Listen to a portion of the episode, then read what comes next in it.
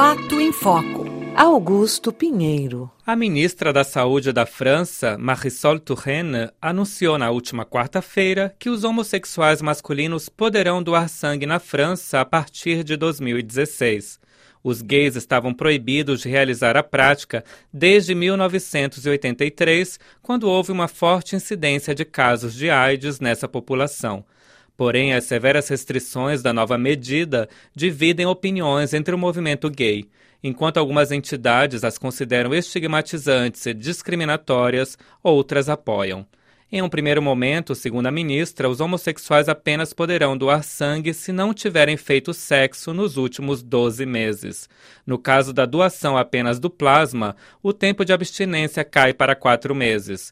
Os heterossexuais apenas têm restrições caso tenham trocado de parceira ou tenham tido relações sem preservativo, quando terão que ficar quatro meses em abstinência antes da doação. As associações francesas de defesa dos direitos dos homossexuais SOS Homophobie, Fédération LGBT e ACT UP Paris condenaram o que consideram uma estigmatização dos gays. Anthony Roux, vice-presidente do SOS Homofobia, considera a medida hipócrita. Ah, Esta medida vai permitir reinserir no sistema de doação de sangue os homens que tiveram relações sexuais com outros homens ao longo da vida. Mas nós não achamos que isso seja suficiente, pois passamos de uma proibição permanente a uma condição de abstinência sexual de 12 meses. E, evidentemente, a maioria dos gays não fica abstinente por 12 meses. Então, essa medida é relativamente hipócrita e, no final, não vai permitir aos homossexuais doar seu sangue, como anunciado pela ministra da Saúde. Euh, euh, Para Antoni, as restrições aplicadas aos gays são uma forma de homofobia. Devemos ser claros. Doar sangue não é um direito, mas, por outro lado, é um dever cívico. E quando excluímos toda uma parte da população unicamente se baseando em uma de suas características, como neste caso orientação sexual, há uma verdadeira estigmatização. É também uma forma de homofobia legitimada pelo poder público. Isso provoca um impacto sobre a sociedade. O que nós pedimos é que as restrições para a doação de sangue não sejam mais baseadas no critério de população de risco, mas de comportamento de risco e que todas as contraindicações à doação sejam baseadas nas práticas sexuais das pessoas e não simplesmente na orientação sexual. Já outros grupos, como Anter-LGBT e ED, são menos críticos. Michel Manjan, responsável pelas questões de saúde do Anter-LGBT, participou das discussões no Ministério da Saúde que levaram à recente autorização.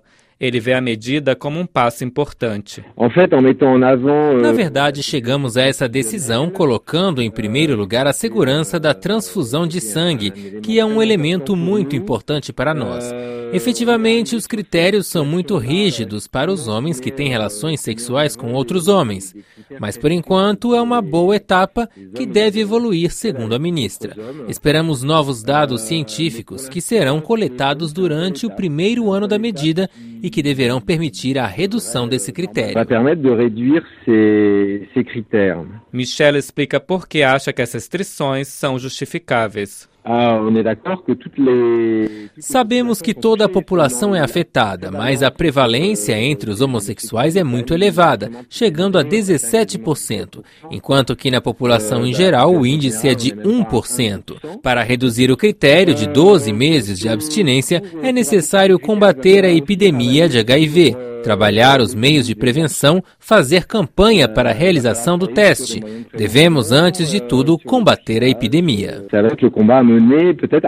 No Brasil, as regras para os gays são parecidas com as da França, como explica Gustavo Torres, do Departamento de Comunicação da Fundação Pro Sangue de São Paulo. Bom, no Brasil, o respaldo jurídico é a portaria número 2712, de 12 de novembro de 2013, emanada pelo Ministério da Saúde. Então, no artigo 64, o homossexual masculino, impedimento vai existir a partir do momento que ele mantenha relações, né? Então, ele teria que aguardar período de 12 meses. De acordo com a lei, os heterossexuais, tanto homens quanto mulheres, também devem ficar 12 meses em abstinência no Brasil, caso tenham se relacionado com várias pessoas ou se tiverem tido relações sexuais sem proteção.